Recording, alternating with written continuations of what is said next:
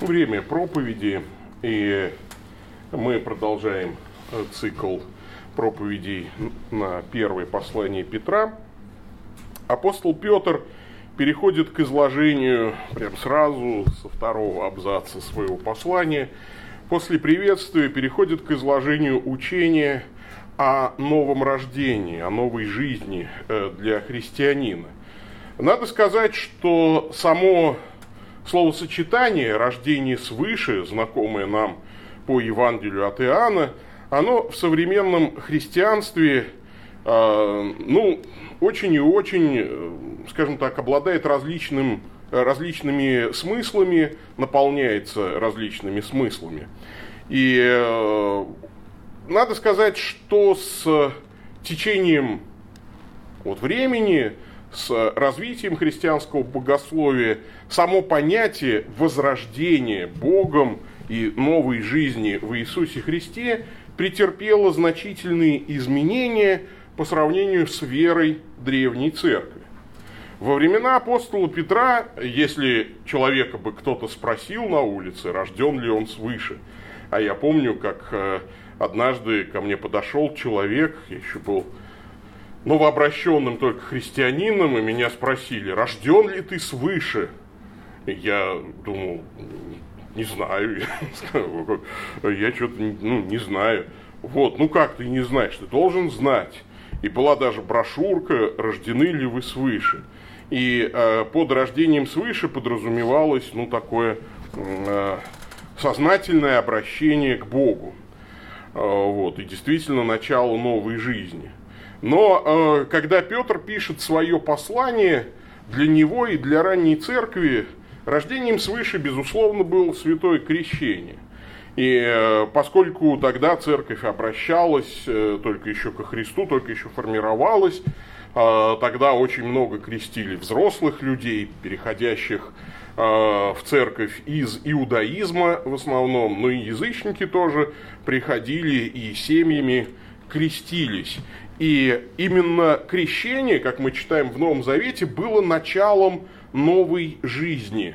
Потому что в крещении мы умираем для греха и возрождаемся или восстаем, воскресаем э, к, э, вместе со Христом.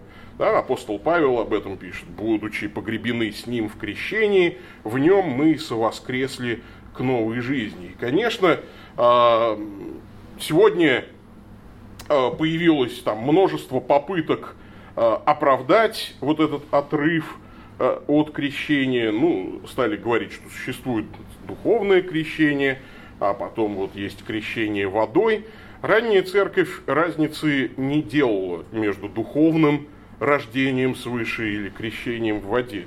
Все понимали, что Господь силой Божией, силой Своею Э, возрождает человека к новой жизни, когда человек отвечает на его призыв и приходит креститься. Потому что до этого момента, ну, он считается оглашенным, он считается там как сейчас говорят, приближенным, он считается человеком, который ну, что-то слушает или еще что-то, если он взрослый. А если он родился в христианской семье, то он должен сразу принимать крещение, потому что он ученик, родители будут его учить христианской вере и так далее. То есть это была вера ранней церкви. И, конечно, когда Петр начинает рассуждать о сути новой жизни во Христе, мы должны всегда помнить вот эту парадигму понимания древней церкви.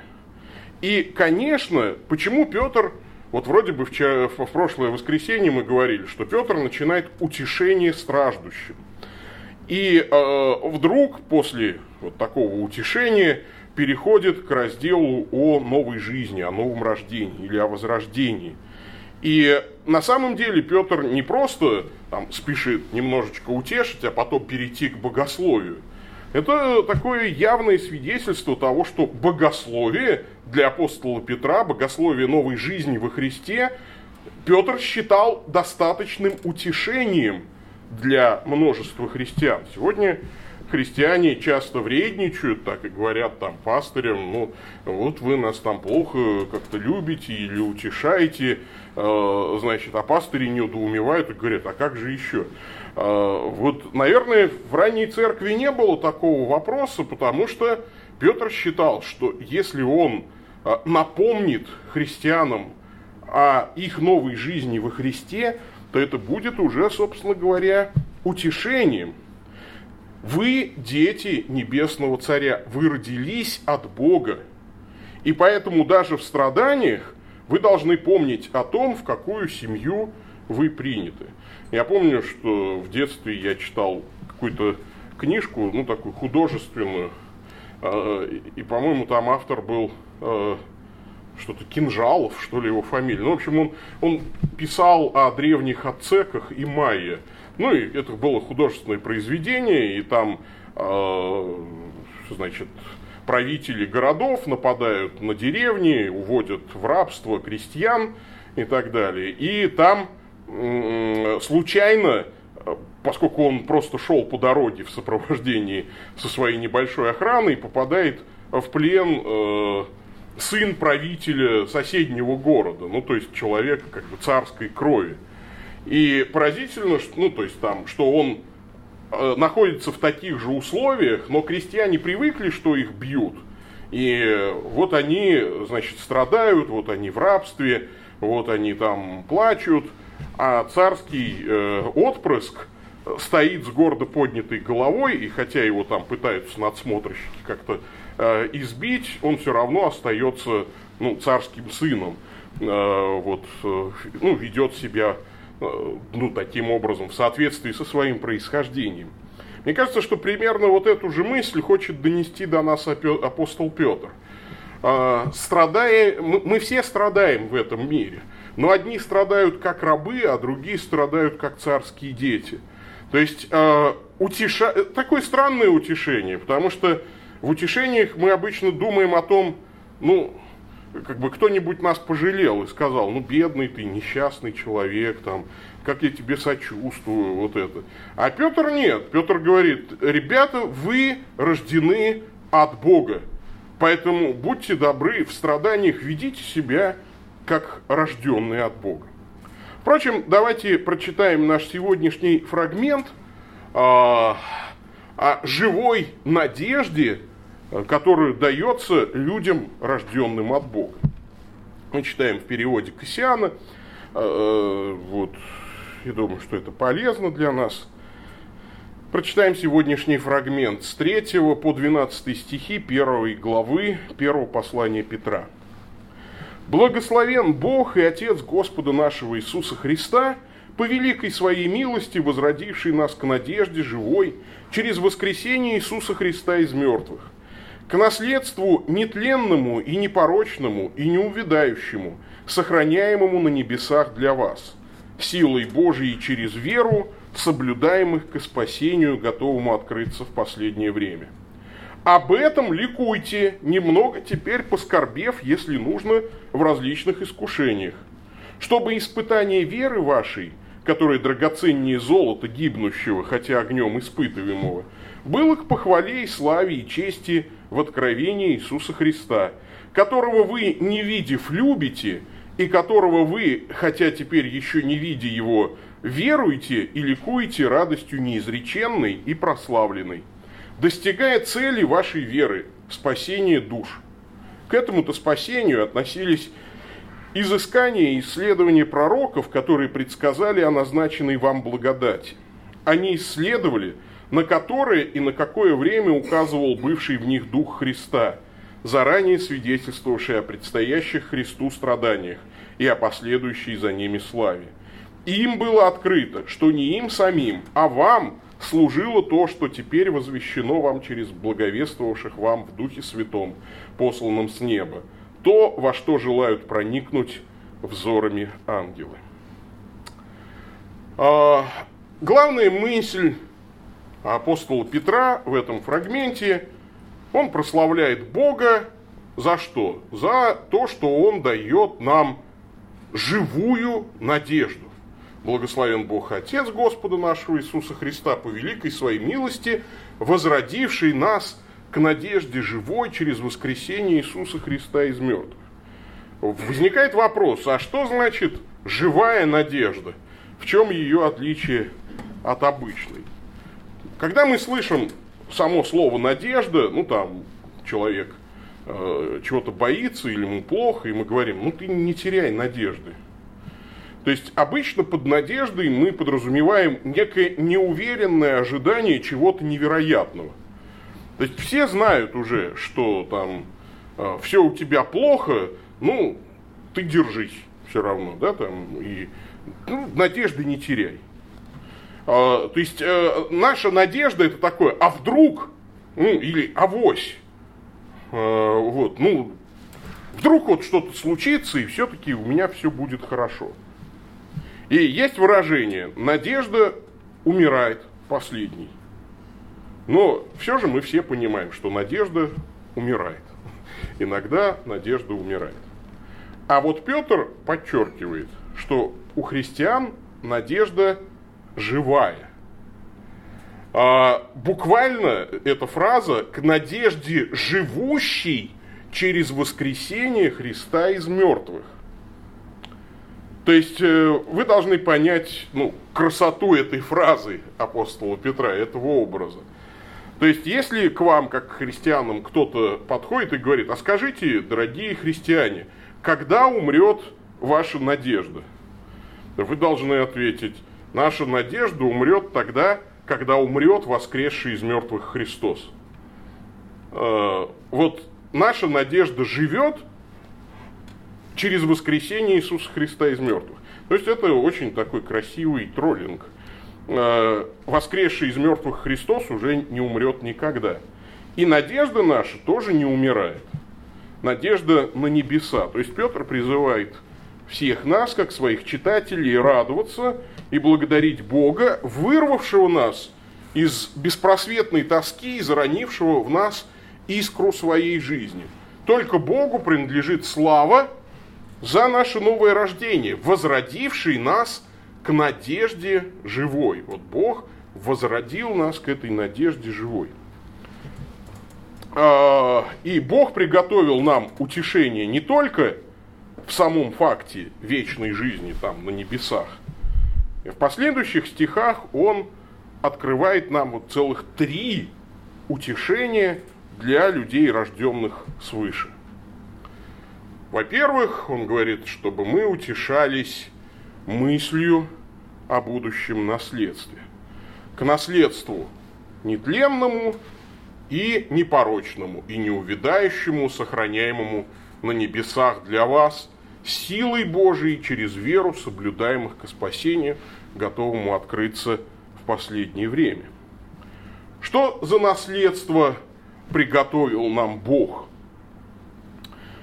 если мы будем размышлять о качествах того, что мы получим на небесах, мы увидим здесь три «не». Э, вот Петр использует апофатический метод описания того, что нас ждет на небесах. На небесах у нас будет то, что нам очень и очень понравится, и то, что будет на небесах, будет обладать следующими качествами. Во-первых, оно будет нетленным – буквально неуничтожимым по-гречески. То есть то, что никогда не кончится. Некоторые спрашивают, а возможно ли на небесах там как-то согрешить и утратить небесное наследие, и с небес там тоже попасть в ад? Апостол Петр отвечает нет. Все, что будет на небесах, будет нетленным. И мы с вами уже как-то рассуждали о мыслях Максима Исповедника, который много размышлял над этим пониманием нетления, когда вот все, э, что рассечено, все, что поражено вот этой проказой грехопадения, все будет исцелено. И на небесах все это будет не актуально уже, нетленно. Наше наследство невозможно сделать несуществующим – там не будет тления и греха. Во-вторых, оно будет непорочным. А, и это очень интересное такое да, э, определение, которое ну, означает то, что на небесах можно будет делать все, что вам нравится.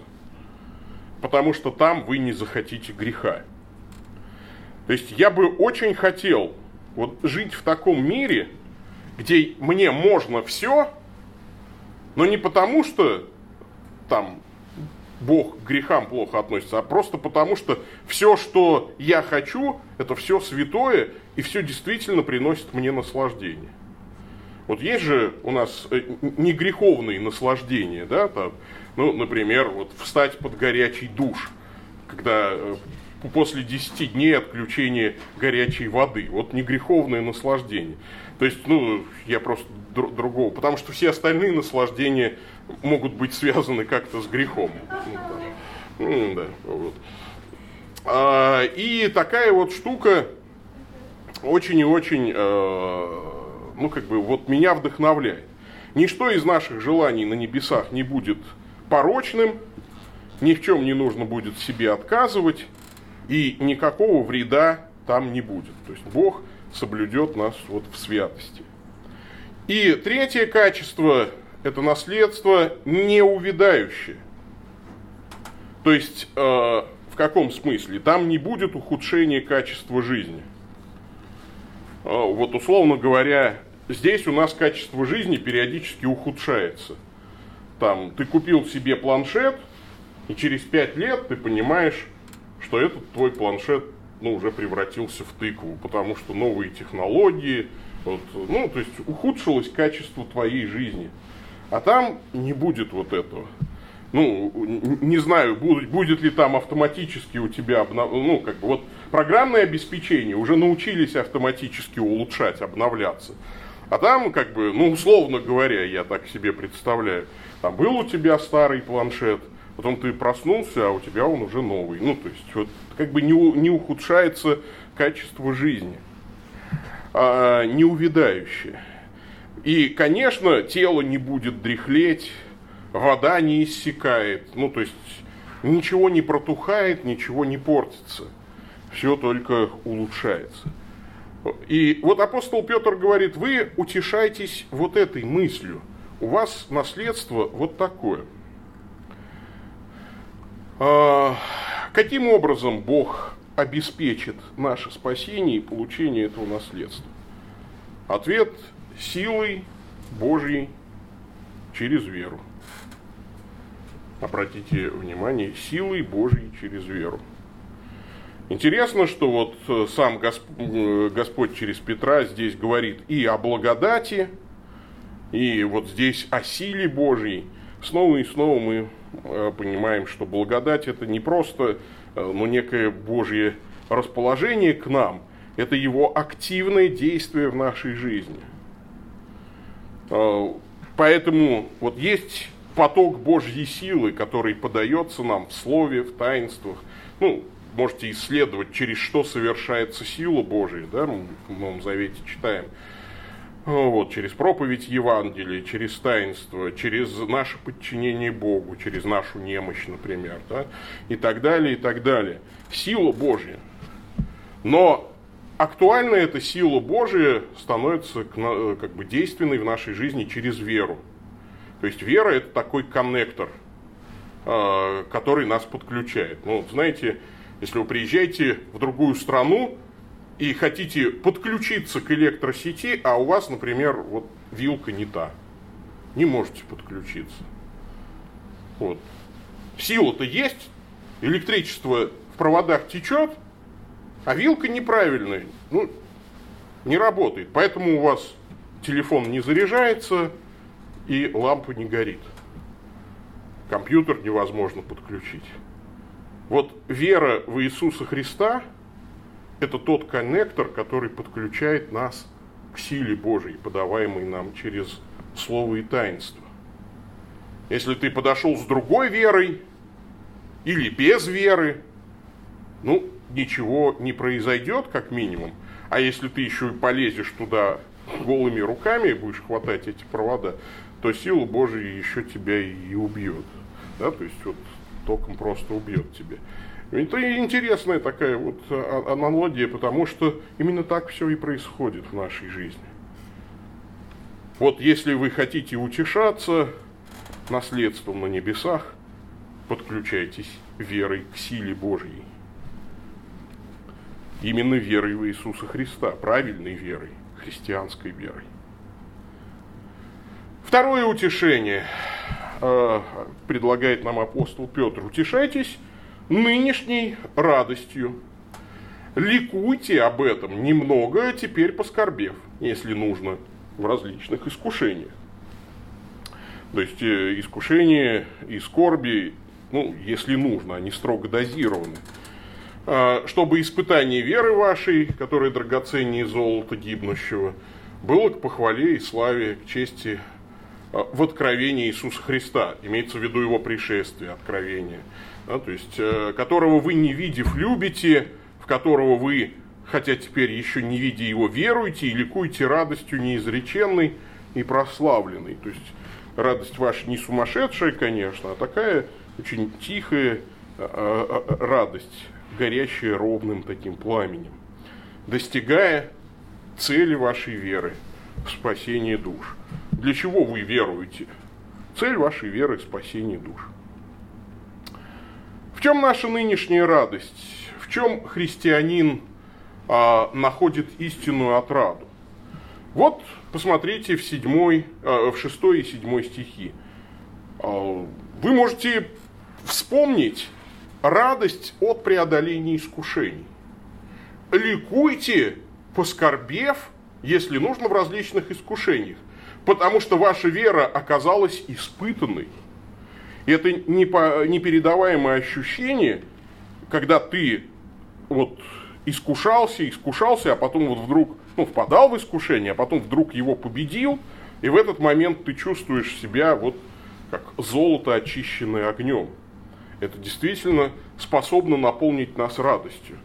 Вот некоторые думают, что радостью нас наполняют грехи. Эм, ты думаешь, что сладок грех, ты праведности отведай. Вот апостол Петр говорит, вы ищете много рад, ну, то есть вы ищете радости в этой жизни. Вот я вам даю очень конкретный пример. Испытайте радость победы над искушениями. Вот э, победили искушение, вы обязательно почувствуете радость.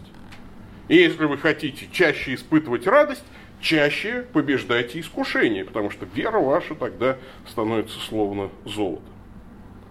Дальше. Вас будет радовать любовь к Иисусу Христу, восьмой стих, да, которого вы не видев, любите. И вы можете вспомнить о самых ярких и захватывающих случаях, когда вы особенно сильно ощущали любовь Христа, когда все проблемы мира казались вам несущественными. И я в этом смысле вспоминаю там, свидетельство, например, Вильгельма Буша, э, лютеранского пастора, который сидел в нацистской Германии в тюрьме за свою проповедь о Христе. Наверняка вы, многие из вас читали его книгу «Иисус. Наша судьба». Э, я просто зачитаю вот несколько из его воспоминаний. Я пережил такой вечер в тюрьме, который был сущим адом. К тюрьме подали транспорт, который должен был отправить людей в концлагерь. Людей, у которых не было никакой надежды. Некоторые из них были уголовниками, другие безвинные люди, евреи. В один субботний вечер этих людей охватило отчаяние.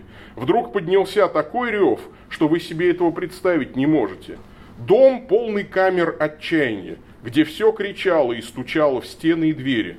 Стражи нервничали, стреляли из револьверов в потолки, бегали взад-вперед, били и изгоняли всех в кучу. Я сижу в своей камере и думаю, так будет в аду. Мне не хватит слов, чтобы описать, что творилось. В этой ситуации мне вдруг приходит на ум. Иисус, Он ведь здесь. Я рассказываю вам то, что я действительно пережил. Тогда я тихо, совсем тихо повторил в своей камере. Иисус, Иисус, Иисус. И через три минуты все стихло. Понимаете, я вас звал к Нему. Этого не слышал ни один человек, только Он. И демонам пришлось удалиться. И тут я громко запел, что было строго-настрого запрещено. Иисус, ты радость, души моей благость, ты моя краса, ах, как долго страждет, в страхе сердце жаждет быть с тобою навсегда. И все заключенные это слышали. А, и вот подобные свидетельства, их много на самом деле у людей, которые попадали в ситуации полностью вот, э, лишенные надежды. И тогда этой единственной надеждой становился Иисус. Когда любовь Божия просто изливается в твое сердце, и ты понимаешь, что ну, нет ничего радостнее и лучше. И я бы советовал вместе с апостолом Петром утешаться вот этой радостью. Почаще молиться, не обязательно ждать, пока тебя а, фашисты посадят в тюрьму. Для того, чтобы помолиться и ощутить радость любви, достаточно просто встать на колени, открыть бревиарий, или просто там, взять четки, или не брать их, но открыть уста свои – открыть сердце свое перед Богом.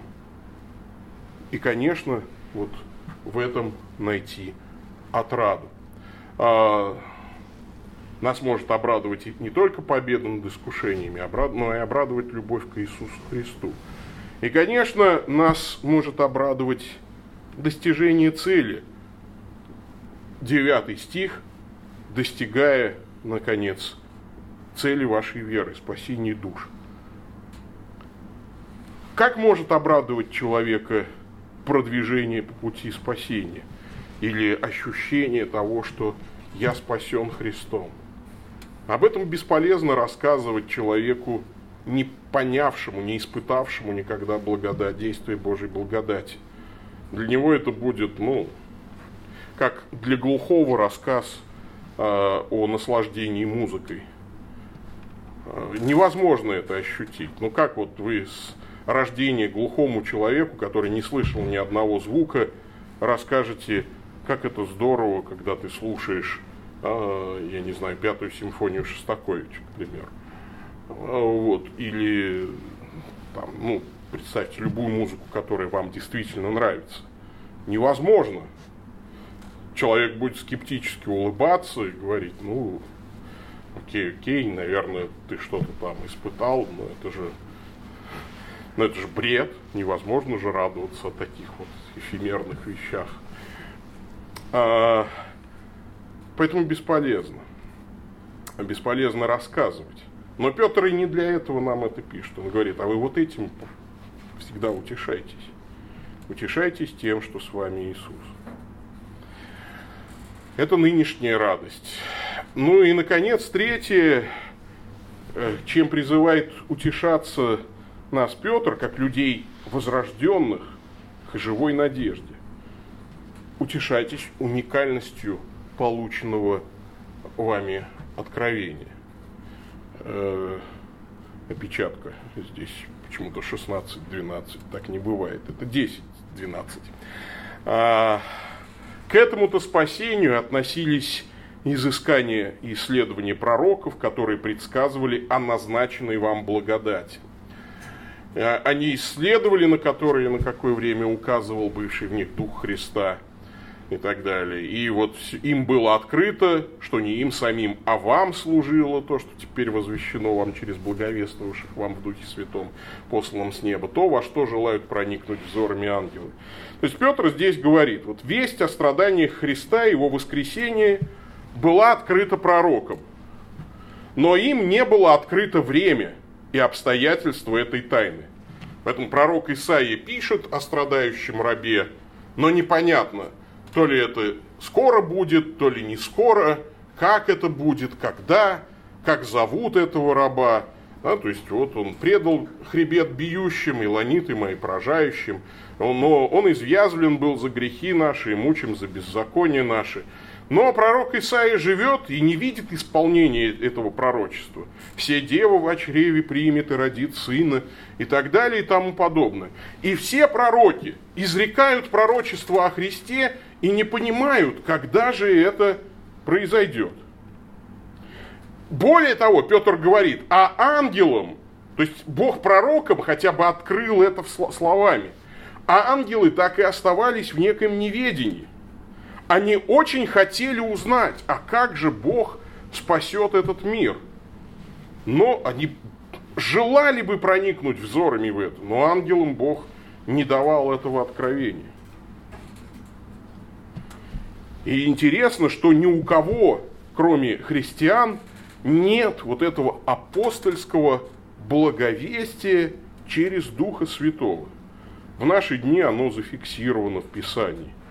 И мы можем познавать Писание, и это нас должно утешать и радовать. Известный проповедник Билли Сандей описывал свое чтение Библии как путешествие. «Я вошел через крыльцо бытия и обошел художественную галерею Ветхого Завета с портретами Авраама, Моисея, Иосифа, Исаии, Давида и Соломона на стенах.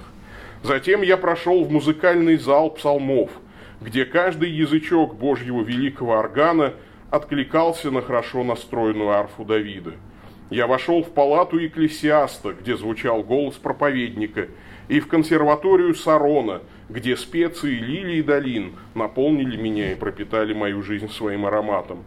Я вошел в деловую контору притч, а потом в обсерваторию пророков, где увидел разных размеров телескопы, из которых одни указывали на весьма отдаленные события, но все были сосредоточены на яркой звезде, которая должна была взойти над залитыми лунным светом холмами Иудеи для нашего спасения.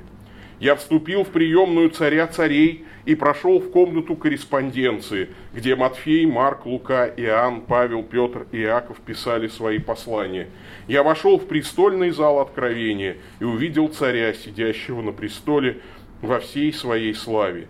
И я воскликнул – да возвеличится Христос. Именно этим мы можем ощущение, э, утешаться.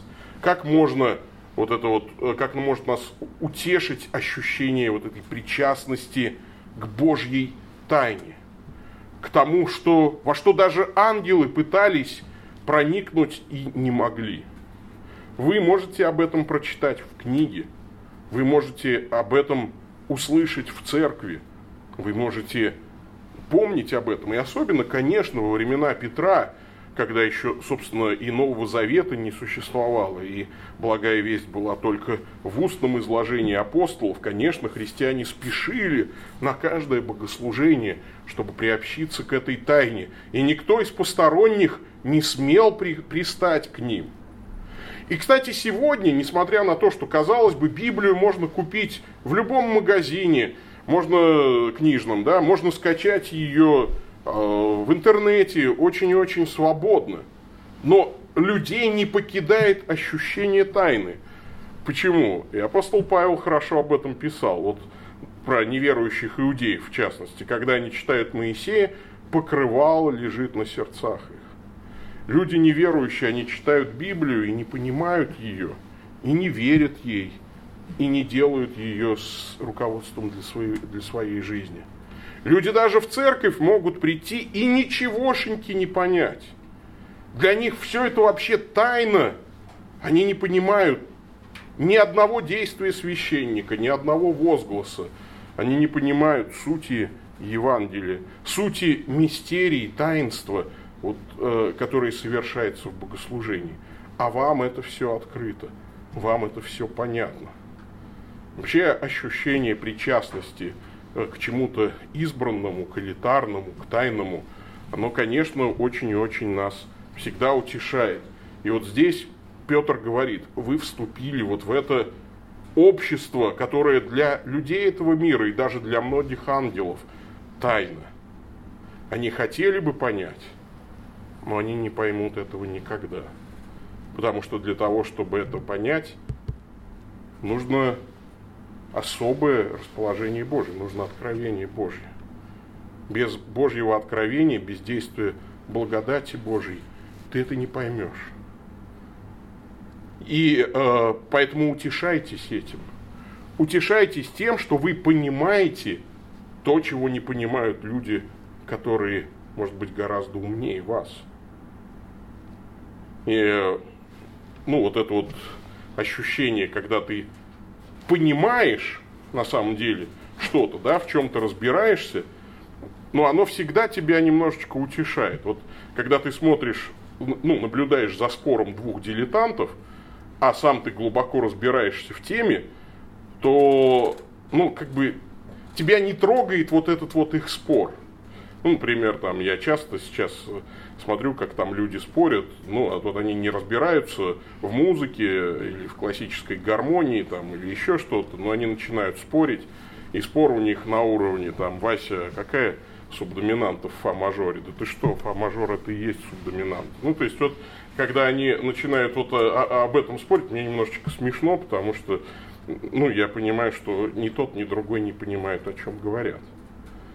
Иногда э, ну, то есть, а объяснять им, ну, иногда очень много придется объяснять. И э, поэтому просто, ну, как бы ты экономишь время, ты не участвуешь в этом споре, ты, э, ну, занимаешься более созидательными делами. Поэтому и нас Петр призывает. Вот вы сделались причастниками тайны Божьей.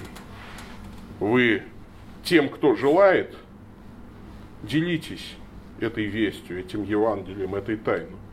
А кто не хочет, не принимает вас, вы отрясите прах и идите дальше.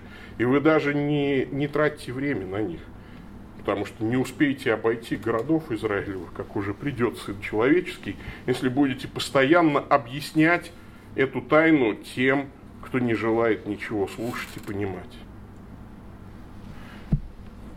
Таким образом, Петр дает нам три утешения. Может быть, кто-то скажет, что эти утешения как-то вовсе не утешения. Но для настоящих христиан это действительно утешает. Настоящих христиан это действительно утешает. Тех, кто рожден от Бога, э, утешают вот эти три реалии. Наше будущее наследство, наша нынешняя радость в отношении со Христом – и, конечно же, священное писание или причастность, лучше сказать, причастность к тайнам э, Божьего откровения. Вот э, если вас это не радует, это означает, что ну, что-то сломалось внутри, да, что-то нужно подправить. Потому что, конечно, иногда мы впадаем в такую депрессию, когда не радует, казалось бы, совершенно ничего. Но апостол Петр говорит, учитесь находить радость и утешение вот в этом. Всякий раз размышляйте об этом, молитесь об этом. И тогда вам будут не страшны никакие гонения, страдания и так далее. А, вот об этом давайте с вами и помолимся. Аминь. Господи Боже наш, научи нас утешаться тем, чем утешаются рожденные Тобою. Господи, пусть сила Твоей благодати через веру подключит нас к этому неиссякаемому источнику силы и будущее наследство на небесах – который мы стяжаем уже здесь, живя свято, оно бы наполняло нас предвкушением и скрашивало несовершенство нашего существования земного. Господи, научи нас находить радость в общении с Тобою, в спасении Твоем, в молитве Тебе. Научи нас даже если мы забыли это, черпать радость от чтения священного писания, от обладания тайной величайшего откровения, которого многие не понимают, считают за ничто. А нам ты это открыл, Господи. Научи нас дорожить этой причастностью Тебе.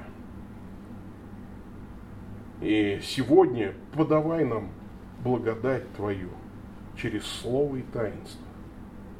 Прими наше покаяние, очисти нас от грехов и наполни сердца наши радостью. Слава Отцу и Сыну и Святому Духу, и ныне и присно, и во веки веков. Аминь.